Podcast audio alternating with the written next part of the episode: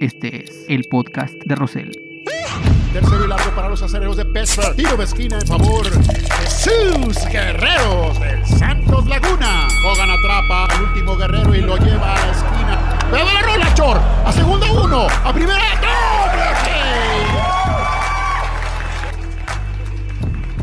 Hola, ¿qué tal? ¿Cómo están? ¿Siguen ahí? ¿Siguen todavía con cierto entusiasmo para seguir escuchando el podcast de Rosel. Pues qué bueno, qué bueno, porque vamos ya por el número 9. Hoy estoy grabando el episodio número 9, ustedes lo van a escuchar cuando se les pegue la gana, que eso es lo padre.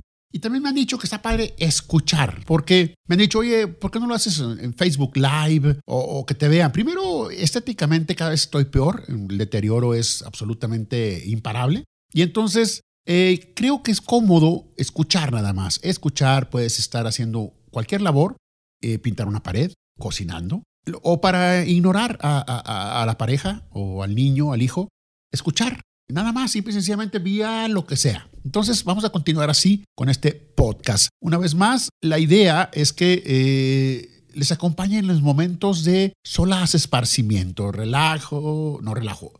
¿Por qué, ese, ¿Por qué será igual? Decir, me relajo y relajo. Y es lo contrario, ¿verdad? Si me relajo es que me tranquilizo, pero si hago relajo es totalmente lo contrario.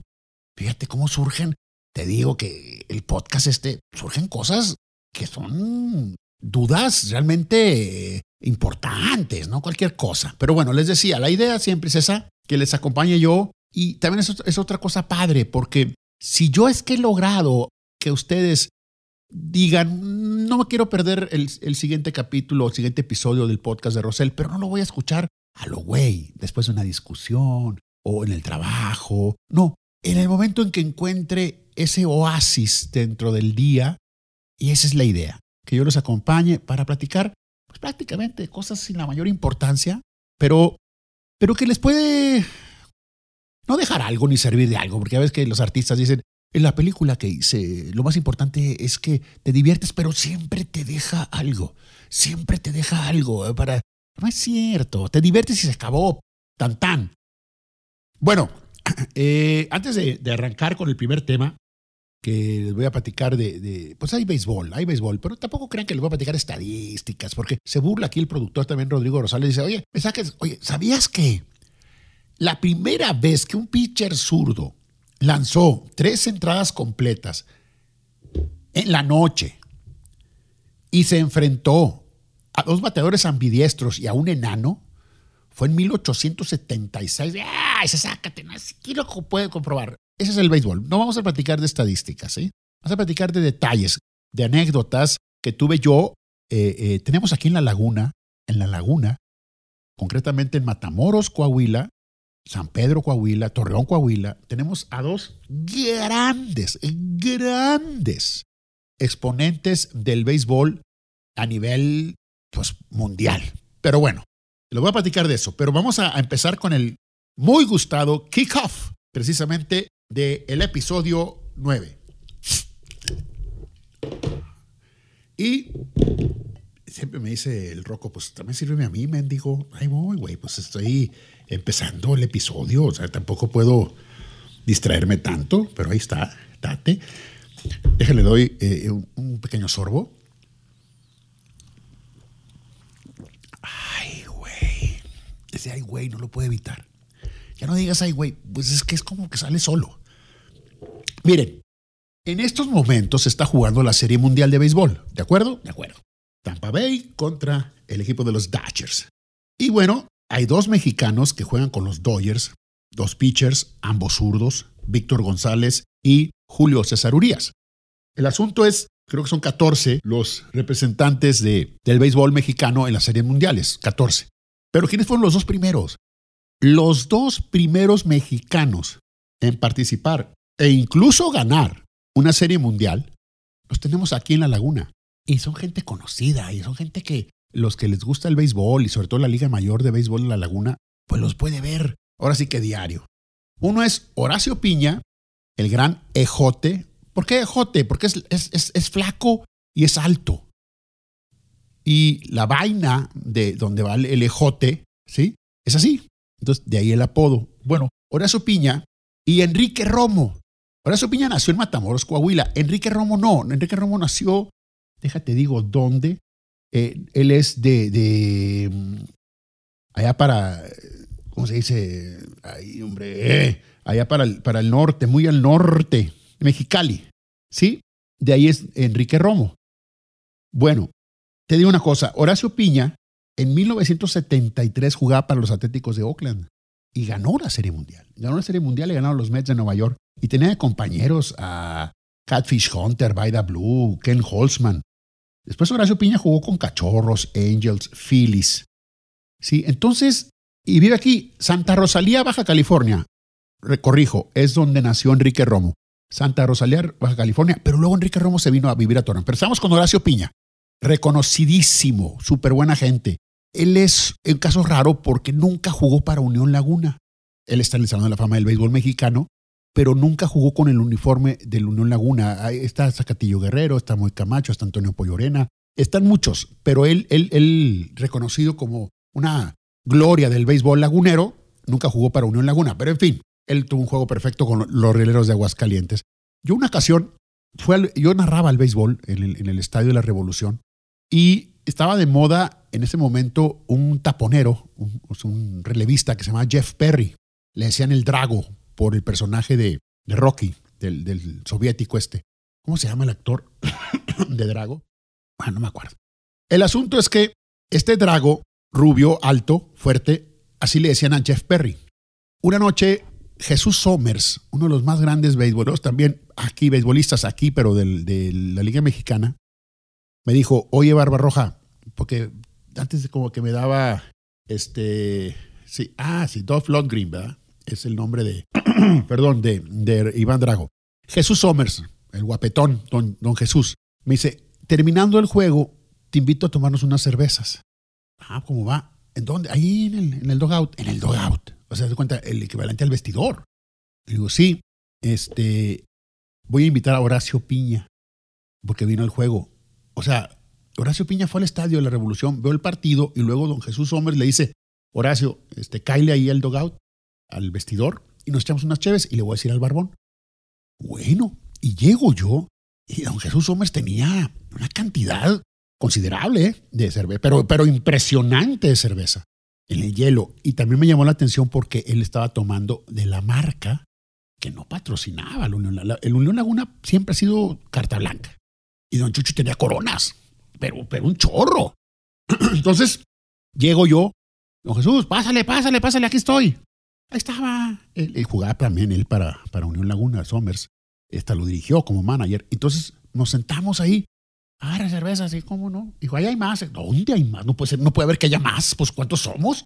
Y llega Horacio Piña. Hora, Horacio, ¿cómo estás? Y, y yo siempre me cuadro, yo siempre me cuadro con el primer beisbolista mexicano en ganar una serie mundial, participar y ganar una serie mundial. ¿Cómo estás? ¿Cómo estás? Y estamos platicando Somers, que es un hombre que tiene varios récords en la Liga Mexicana de Béisbol, tiene varios récords. Horacio Piña, que jugó nueve años en, en las grandes ligas y ganó una serie mundial. Y estamos platicando y llega Jeff Perry, el drago, llega porque alguien le dijo, oye, está Horacio Piña. Y como buen gringo, como buen beisbolero, dijo, oye, no es cualquier güey. Estamos hablando de, de nivel. Y llega Perry y, y, y, en su español así dice, Horacio, Horacio. ¿Qué pasó, güero? Le dice Piña. Eres mi ídolo. Siéntate, güero, siéntate. Y empezamos a, a, a echar cheve. Horacio Piña, Jeff Perry, Jesús Somers y su servidor. Y pues ya llegó un momento que estaba, estaba la, la, cosa muy animada, ¿no? Entonces le decía a Horacio Piña, oye, gringo, no tires pura recta, güey. Eh, ya ves que ahorita los, los, los cerradores pues andan en 100 millas y es pues, pura pelota de humo. Pero no tardan en encontrarle la pelota. Algunos, hay bateadores sensacionales que le batean a lo que le manden. Entonces le decía a Horacio Piña que tirara pan ball. Tira pan ball, gringo. Tira pan ball, gringo. Y, el pan ball es pues con la palma de la mano. Haces como que vas a lanzar una recta y lo sueltas, abres los dedos de la, de la mano y haces cuenta que impulsas con la, con la palma la pelota y saca totalmente de onda al bateador. Lo que tú me digas, ídolo. y Somers, no, Somers, una voz ronca siempre. Horacio, no, déjalo, no mames, no le digas eso. déjalo que tire como él quiera. No, no. me la pasé sensacional y quise compartirles nada más ese momento de que yo tuve la oportunidad, esa y varias ocasiones más, porque te, te insisto, tú vas a Matamoros, Tamaulipas, buscas a Horacio Piña y es la persona más amable, y siempre, bajo cualquier pretexto, pues se abre una cabrita, una carnita asada, cabrito, por cierto, en Matamoros, que barro, saludos a los Ayub. Se pone muy bien. Y Horacio es un estupendo eh, eh, anfitrión. Y siempre, una, una, vez me dice, porque ya te vas, dije, sí, ya está oscureciendo, ¿eh? Deja, traigo un poquito más de cerveza. Y digo, Horacio, yo no quería ser tan encajoso. Me dice, pues me llega el cheque, güey.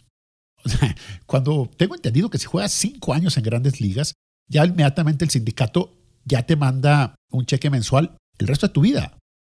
Una cantidad de dólares. O sea, prácticamente, si tú quieres, si eres igual que yo de baquetón, pues ya no haces nada más que recibir tu cheque. Y luego un día me dice Horacio, ¿qué crees?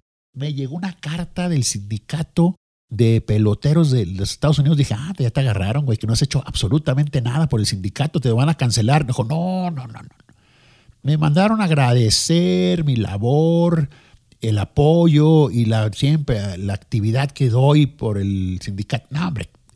Horacio dice, me están diciendo que habían conseguido un aumento a la lana que mandaban mensual y que era retroactiva.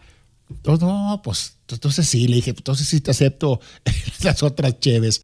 Ese es Horacio Piña. Y en una ocasión, en el Teatro Mairán, Ahora el teatro que está ahorita en el auditorio del bosque, del museo que está en el bosque de Venustiano Carranza, aquí en Torreón, se presentó el hijo de Martín Digo. Martín Digo es otro mm, fenómeno del béisbol eh, el de raza negra que pues nunca pudo jugar en las grandes ligas por lo mismo, que no podía haber eh, afroamericanos en el béisbol de las grandes ligas. Y por eso se vino a jugar aquí a, la Unión Laguna. Era un monstruo Martín Digo. Martín Digo te tiraba, él como pitcher, te tiraba nueve entradas, no permitía carrera y él lo definía con un home. O sea, Unión Laguna ganaba 1 a 0. Pitcher, pitcher ganador, Martín Digo. Labor, nueve entradas, cero carreras. Bateador que definió el partido, Martín Digo, con home run. Ese monstruo. Entonces, estábamos ahí y el hijo presentó un libro, mi padre, Martín Digo, Llanos, segundo apellido, por cierto, saludos a Dani Llanos, que también es cubanito. Pero bueno, entonces ahí invitaron a varias personalidades del, del béisbol aquí en la comarca lagunera y estaba Enrique Romo. Entonces los entrevisté para un programa de radio que tengo con Moy y con Roberto Fernández y le di, Moy Arce y Roberto Fernández y le digo, estamos aquí con Horacio Piña, el primer mexicano en ganar una serie mundial. Y Horacio me interrumpe y me dice, bueno, y aquí tienes al segundo. Entonces volteo y digo, es cierto, Enrique Romo, que estaba allá a un ladito. Él es el, sí, él, él, ganó la Serie Mundial también y lo hizo eh, eh, después de, de, del señor Horacio Piña. O sea, imagínate, en, el, en 1979, Enrique Romo ganó la Serie Mundial con el equipo de los Piratas de Pittsburgh, que iban abajo tres juegos a uno contra los Orioles de Earl Weaver. Chuck Tanner dirigía a los Piratas y, y, y dije yo, de veras, aquí, aquí tengo yo al 1 y al 2, al 1 y al 2 de, de, los primeros ganadores. O sea, en el 73, Horacio Piña y los Atléticos de Oakland le ganaron a los Mets la Serie Mundial, en el 73. Y luego, en el 79, los Piratas de Pittsburgh de Enrique Romo, o también que tenían labores de relevo, ganaron la Serie Mundial a los Orioles de Baltimore de tremendos peloteros como Jim Palmer y, bueno, eh, tremendos. A lo que voy es que a los dos grandes los tuve ahí. Ahorita que está de moda la Serie Mundial, ahorita que tenemos a Víctor González, el zurdo de Nayarit, y a Julio César Uribe, eh, Urias, perdón, el zurdo de Sinaloa. Bueno, ya termino con los dos, los dos tremendos salones de la fama, Romo y Piña. Romo de Santa Rosalía vino a la laguna, se casó con una lagunera y se quedó aquí se quedó aquí. Estamos hablando de 50 años fácilmente que tiene viviendo en la región lagunera. Es más lagunero ya que los lonches mixtos. Y Horacio Piña, pues sí, es nuestro lagunero. Entonces, aquí en la región lagunera tenemos a estos dos grandes fenómenos. Bueno. Paso a concretamente a lo que está pasando ahorita en la Serie Mundial con los dos mexicanos, Víctor González, Chavito Zurdo, y Julio César Urias. Fíjate que estaba viendo que estos dos chavos que juegan para los Dodgers en la Olimpiada Infantil Juvenil, cuando tenían 13 años, ellos, 13 años, Víctor González representó a Nayarit en esta Olimpiada Nacional en béisbol y Julio César Urias representó a, Sinaloa y se enfrentaron en la final. por la medalla de oro de la Olimpiada Nacional. Ganó Sinaloa una carrera a cero a Nayarit. Julio César Urias lanzó sin hit ni carrera y Víctor González lanzó para solamente un hit que fue la carrera. Entonces, desde ahí estos dos squinkles se conocieron, se enfrentaron, los dos zurditos, y el destino los tiene ahora, eran 13 años, ahora los tiene a estos squinkles en el nivel máximo de la Serie Mundial, con el mismo equipo y actuando bien. No, no, no están chafeando, eh, lo están haciendo bien. ¿Qué cosas tiene eh, ahora sí que la vida, Mariana, diría la, aquella rola? El caso de Víctor González saliendo de una de las situaciones de pobreza prácticamente extrema.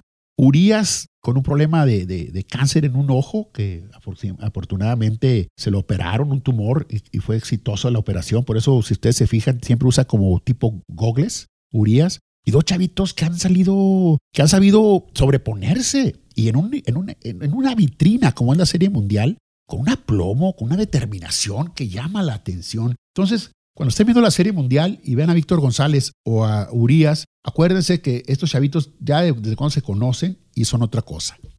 Siguiendo con la Serie Mundial está el caso de Randy Arozarena, un cubano que juega con Tampa Bay. Ahora vámonos con Tampa Bay. Este güey, bueno, perdón, este, este chavo fue el jugador más valioso en lo que fue la serie de campeonato de la Liga Americana, pero fue, fue como novato. Es la primera vez que sucede que un novato sea casi siempre el jugador más valioso, pues es un consagrado. Ahora resulta que es un eh, novato, Randy Arozarena. Randy Arozarena, déjenme platicarles, en Cuba está su familia, se muere el papá. Se muere el papá y la situación se pone complicadísima. El mayor, Randy, se trata de hacer cargo con su mamá y sus dos hermanos, hacerse cargo de la casa. Pero la situación era muy complicada, muy difícil sin, el, sin tener al papá. Y dice, no, y se va. Primero le habían dicho que era probable que fuera seleccionado para el equipo de Pinar del Río, que iba a hacer una gira por México y otros lugares. Pero como detectaron las autoridades cubanas que era muy probable que desertara, dijeron, ni madres, no vas, no vas porque ahí te quedas. A donde vayamos, ahí te quedas. No, no lo convocaron. Entonces dice, bueno, no hay de otra. Y pues como sea, con coyotes, como sea, pues cruzó. Y llegó a México y llegó a Yucatán. Randy Arozarena, actualmente superestrella de los Tampa Bay Rays. Llegó a Yucatán. De ahí, pues ya llega con gente del béisbol. Lo mandan a Tijuana. También jugó en Liga Mexicana del Pacífico. Luego, ya entrando en Tijuana, a Padres de San Diego y de San Diego a Tampa Bay.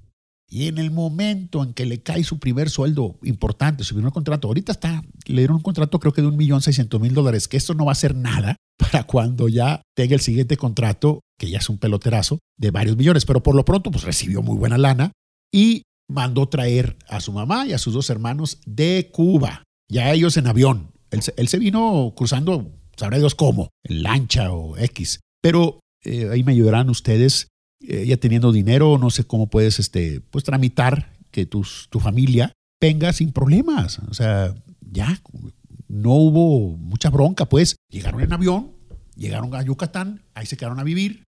Y el hermano, fíjate bien, el hermano de Randy Arozarena eh, también es deportista. Tiene un nombre medio rarón, que ahorita ando en mis, mis apuntes que siempre tengo a la mano y puro cuento. Raiko, Raiko, Raiko, así, R-A y latina K-O, Raiko Arozarena, hermano de Randy.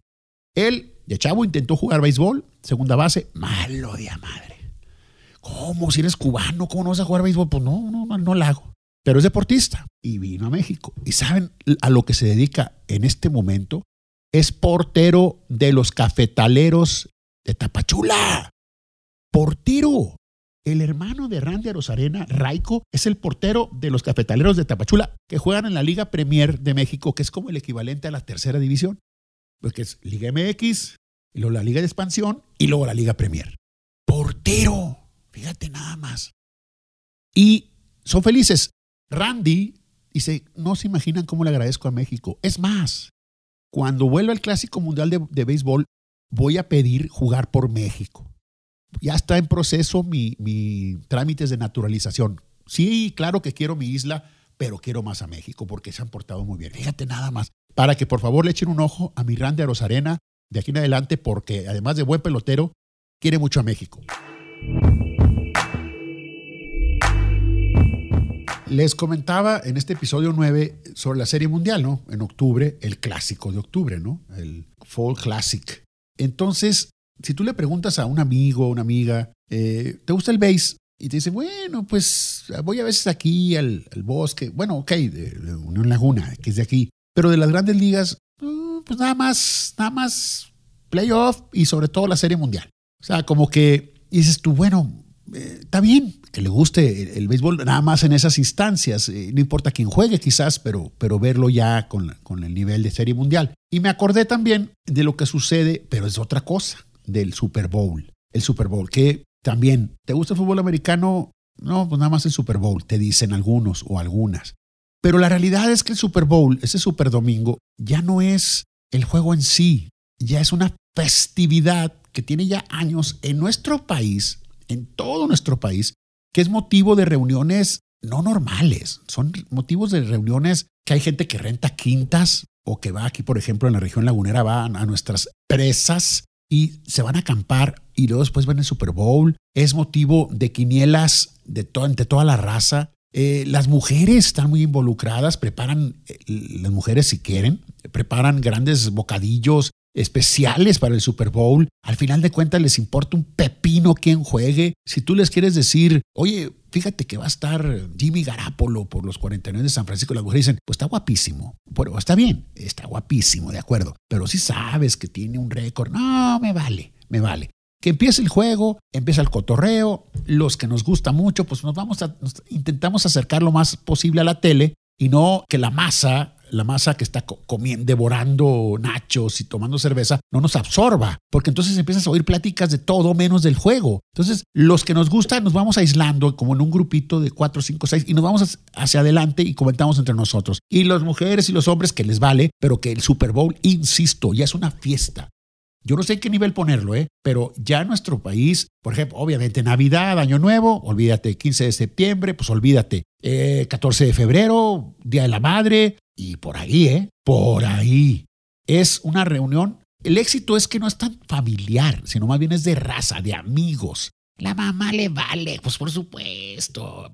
Raza. Entonces, yo, yo digo, órale gringos, ya les robamos su super domingo, robamos entre comillas, ya adoptamos el, el, domingo más importante del año para ellos, que es el Super Bowl. Y además, agrégale que normalmente se atraviesa el puente del 5 de febrero. Sí, porque para esas fechas son, están programados los, los, los partidos de, del fútbol. Por ejemplo, el domingo 7 de febrero del 2021, domingo 7 de febrero, en el Raymond James de Tampa Bay se va a jugar el próximo Supertazón, domingo 7 de febrero. Por lo tanto, con la modificación que se hace, el lunes no trabajas, güey.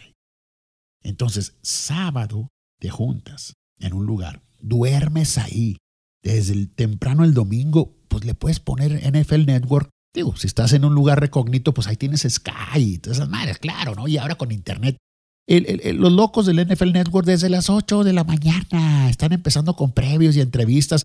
Ahí lo pones y ahí lo fumas o no lo fumas. Desayunas, crudote el sábado, eh, perdón, ya eh, el, domingo, perdón, ya el sábado ya fue, de, hola, ¿cómo estás? ¿Qué onda? ¿Qué onda? Y, ya el domingo pues ya empieza. Y el lunes, con toda la tranquilidad del mundo, viajas de regreso a tu casa donde hayas visto el Super Bowl. O si estuviste en tu casa, pues mejor, pero lo reposas. Entonces, esa, esa, esa combinación de Super Bowl más puente, oye, es espectacular. Ahora, eso se lo robamos a los gringos, pero porque ellos nos habían robado antes el 5 de mayo. Porque los gringos, gringos, gringos, y tengo que decirlo así, celebran el 5 de mayo? Y tengo que decirles así porque imagínate todo este rollo. Te has topado con alguien que te dice, es que yo soy americano. Y tú le dices, pues yo también, güey. ¿Cómo? Pues, pues nací en el continente americano. Bueno, es que yo soy norteamericano. Pues yo también, güey, porque soy de Norteamérica.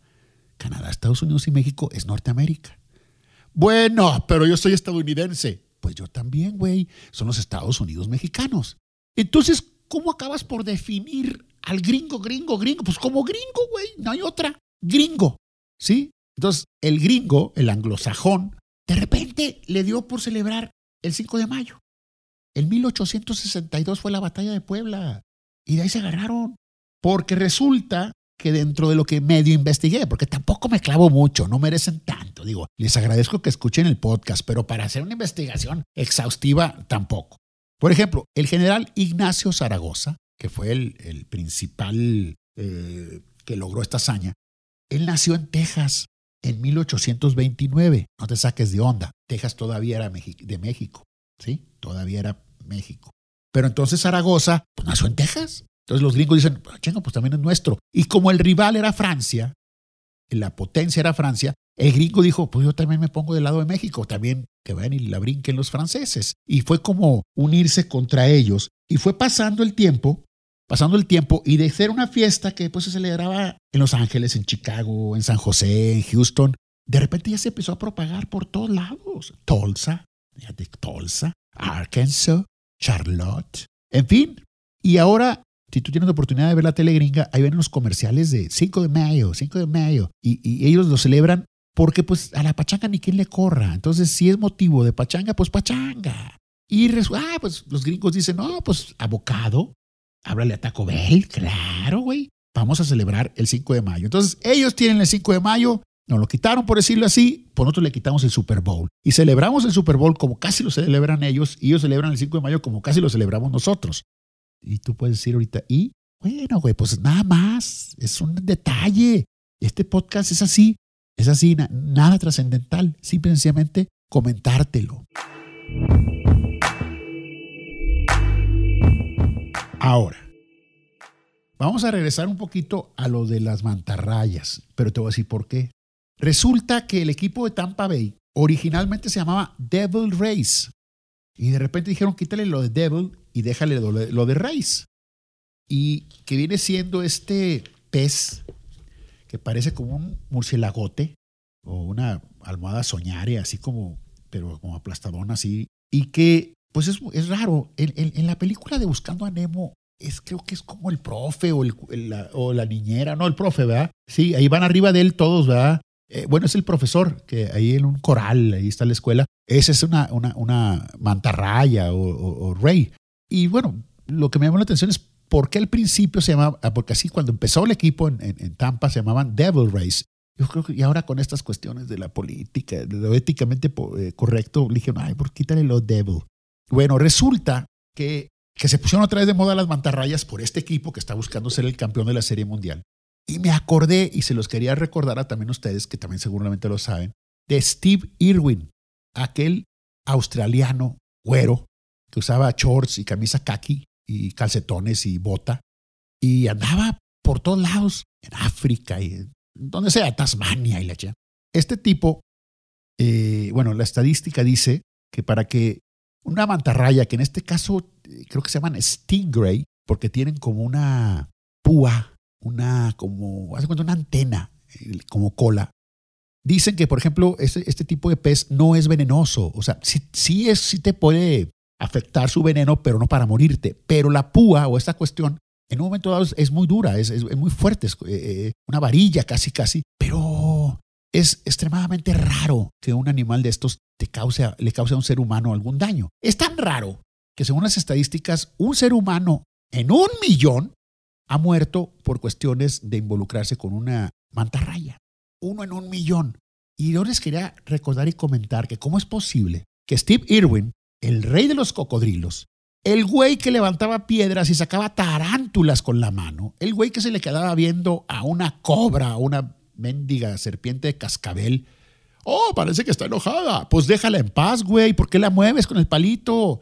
Miren nomás, miren, oh, qué colmillo. Y le agarraba del cuello a la, serpiente y vean ustedes los colmillos, como cualquiera de esta gota puede matar a tres personas. Bueno, güey, pues ya. Este güey que eh, se hizo famoso en Discovery Channel y luego en, Animal Planet con los cocodrilos. Casi, casi le, metía la cabeza a las fauces del lagarto. En una ocasión el tarado, porque no hay otra palabra, descanse en paz, pero su bebé, su bebé de meses, lo traía en una mano y con la otra mano estaba molestando al cocodrilo.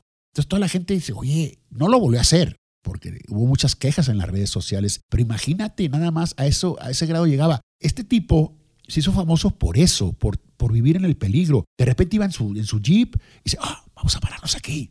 Miren ustedes, ahí hay una manada de, leones. Vamos a ver qué, qué, se me hace que son los leones que están perdidos, que estaban localizándolos ahí en la, en la reservación en Nairobi. Vamos a acercarnos. ¿A qué? Pues se va a acercar. Venga, venga conmigo, miren. Estamos como a unos nine feet, bueno, nueve pies, más o menos. Y, luego, y yo siempre he dicho, bueno, acércate tú, güey, pero ¿para qué llevas al camarógrafo? El camarógrafo, imagínate, con la cámara en el hombro, tomando a este güero, y de repente un mendigo león se le viene encima, pues el otro como que dice, bueno, pues que agarra al camarógrafo, y a mí no me agarra. Y así era él. Aquí estamos ya, quizás un par de metros. Vean ahí la leona, como, ah, que la madre. Ese Steve Irwin estaba haciendo un documental en Port Douglas, en Queensland, al norte de Australia, en una playa donde yo creo que le daba el agua, sí, mucho, sí, mucho arriba de la rodilla. Él andaba una stingray, una mantarraya, y se le subió arriba al güey. Se le subió como diciendo, ah, vamos a ver aquí, para que vean ustedes lo que puede este, aguantar un, un, pez de estos. Y en eso la mantarraya, pues, tómala, que, que lo, se defiende con su púa, con su antena, prácticamente con su cola, esa fuerte como una varilla, con tan mala suerte para Irwin que le dio exactamente en el corazón, se lo perforó como si hubiera sido con una espada. Y murió. Steve Irwin se convirtió en el uno en un millón en morir por un ataque de una mantarraya. Steve Irwin tenía 500 millones de televidentes. Su programa se veía en 130 países. Tenía 47 años cuando, 44, perdón, 44 años en, en septiembre del 2006, cuando el animal que menos pensó que pudiera ser peligroso para él, porque no lo era estadísticamente hablando, lo mató. La mantarraya, mantarraya, Tampa Bay, o sea, por eso voy con eso, por sacar ese, e, este rollo, nada más y nada menos. ¿Qué es lo que era, no? ¿Se acuerdan de Steve Irwin, no? Claro que sí. Bueno, pues que descanse en paz y lo, lo sacamos a colación por las mantarrayas de Tampa Bay que están jugando la Serie Mundial contra el equipo de los Dodgers de Los Ángeles, donde están los dos mexicanos. Bueno. Normalmente, normalmente estos episodios los estrenamos en domingo. Nada más no se me vayan a atarantar por lo que sea. Resulta que viene el cambio de horario. Es atrasar una hora el reloj, atrasarlo el sábado para domingo. ¿Te vas a dormir ya? La atrasas. Y nunca falta la broma de que la señora te dice, oye, ya llégale a la casa, son las tres. No, son las dos, porque en este momento estoy atrasando el reloj. Ay, qué simpático, qué agradable. Bueno, en fin. Igual eh, los que vemos el fútbol americano, la NFL, nos tenemos que madrugar, porque vamos a ver a las 11 de la mañana los juegos. Imagínate el domingo 11 de la mañana en horario. Es que, vuelvo a repetir, sábados y domingos son horarios perros, como los años de los perros. 11 de la mañana de un domingo es el equivalente a las 7 de la mañana de, un día entre semana. Claro, si alguien se levanta el domingo, por, nada más por levantarse, a las 7, 8 de la mañana, es casi, casi motivo de encarcelamiento. ¿A qué te levantas, güey? Entonces, igual ahora, 11 eh, de la mañana, bueno, echarle ganas. A lo mejor desde la cama puedes ver el partido. Imagina Tennessee, Pittsburgh, ándale, güey, a las 11 de la mañana. Ahora, ya se ha calmado un poco esta reacción de la raza que, ay, mira el pinche cambio de horario, güey, no puede ser, no lo soporto. ¿Qué, ¿Qué güey? ¿Qué pasa? ¿Qué tiene? ¿Qué tienes, güey? Este, fíjate que todavía me está afectando. Ya, ya son como dos meses del cambio de horario. Pues que acabas de llegar de Europa o el jet lag. No, güey, es que no me acostumbro al cambio de horario, güey. Es que mi organismo, ya nadie dice nada. Nuestro presidente, cuando era, era candidato eterno, de la oposición, uno de sus, sus objetivos era quitarlo, ¿eh? Que porque el pueblo no quería quitar, no va a haber cambio de horario, no va a haber cambio de horario. Y ya nadie se acuerda de eso. Pero atrás en una hora su reloj y déjenla de hacer de cuento y no pasa nada. Uno se va acostumbrando a todo. Eh, los días y todo, pues nada más una poquito una hora antes. Eh, como te saca un poquito más de ondas quizás con el del verano, ¿no? Que, que dices tú, aquí en la laguna son las nueve de la noche y todavía sol, ¿verdad? Y ahí sí puede ser, pero ahora no, ahora no. Les quiero advertir eso. Viene el cambio de horario, ya no se quejen ni la hagan de cuento porque ya ni queda, ni de moda está. En las redes sociales, cualquier persona que diga que el cambio de horario lo tiene hasta la madre, quítenlo ya, bloqueenlo, bloqueenlo. No está, ya no, ya no cae bien ni está chido. Entonces, sábado, cuando te vas a dormir, una hora para atrás tu reloj para que así también te acoples a todo tu, programa. Y además es una semana en cuanto a lo que se refiere al deporte gringo. Es una semana. Porque el siguiente fin de semana ya los gringos también cambian y nos volvemos a lo, a lo mismo. Entonces, además es una semana y tan tan, ¿sí? Me, estaba diciendo, ahora que tuiteé algo al respecto, me dicen, güey, hoy vivo en California, güey, voy a ver a las 10 de la mañana la NFL, el partido a las 10 de la mañana. Bueno, pues de llamar la atención. Pero en fin.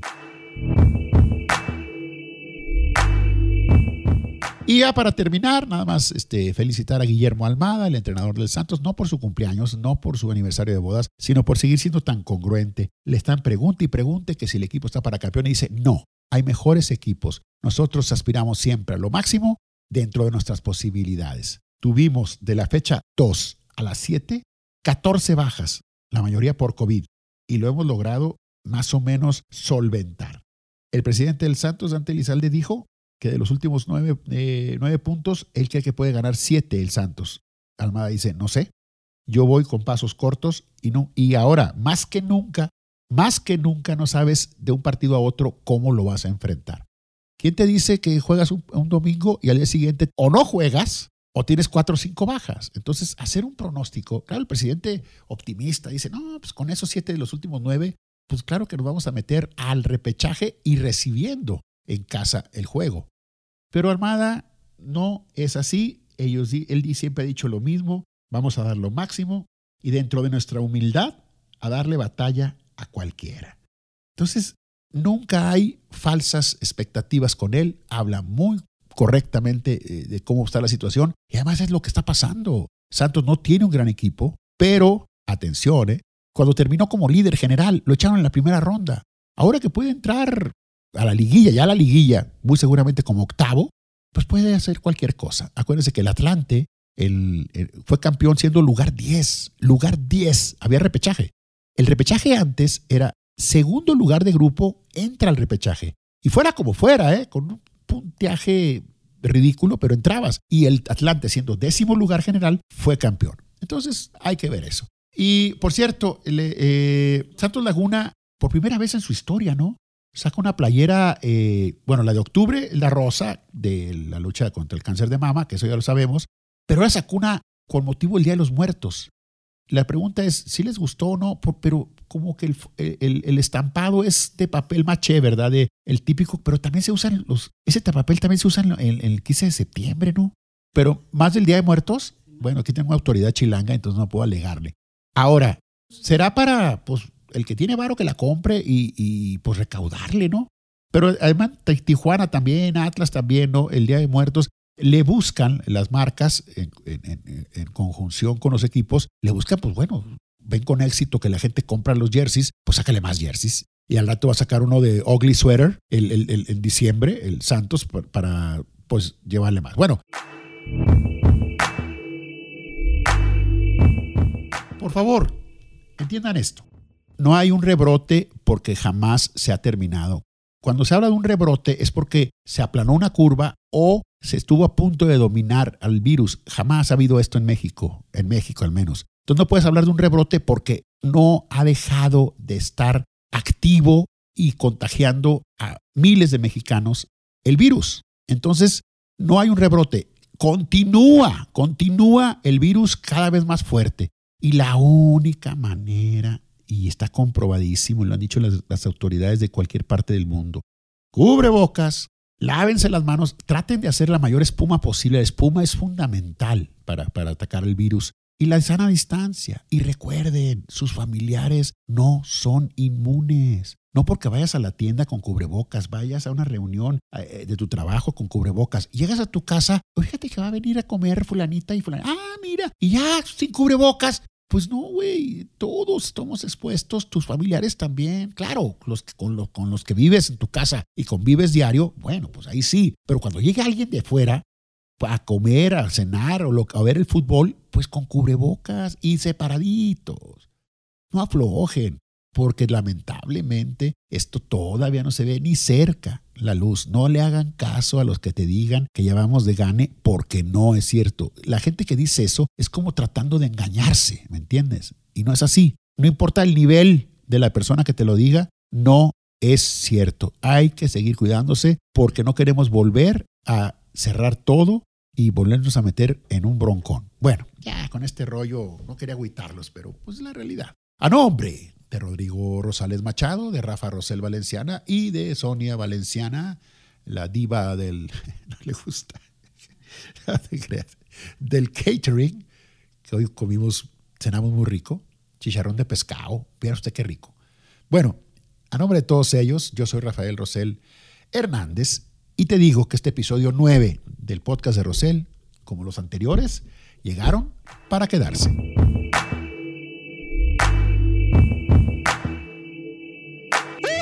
Tercero y largo para los acereros de Pittsburgh. Tiro de esquina en favor de sus guerreros del Santos Laguna. Hogan atrapa al último guerrero y lo lleva a la esquina. ¡Pero la rola, Chor! A segunda uno. A primera. ¡Doble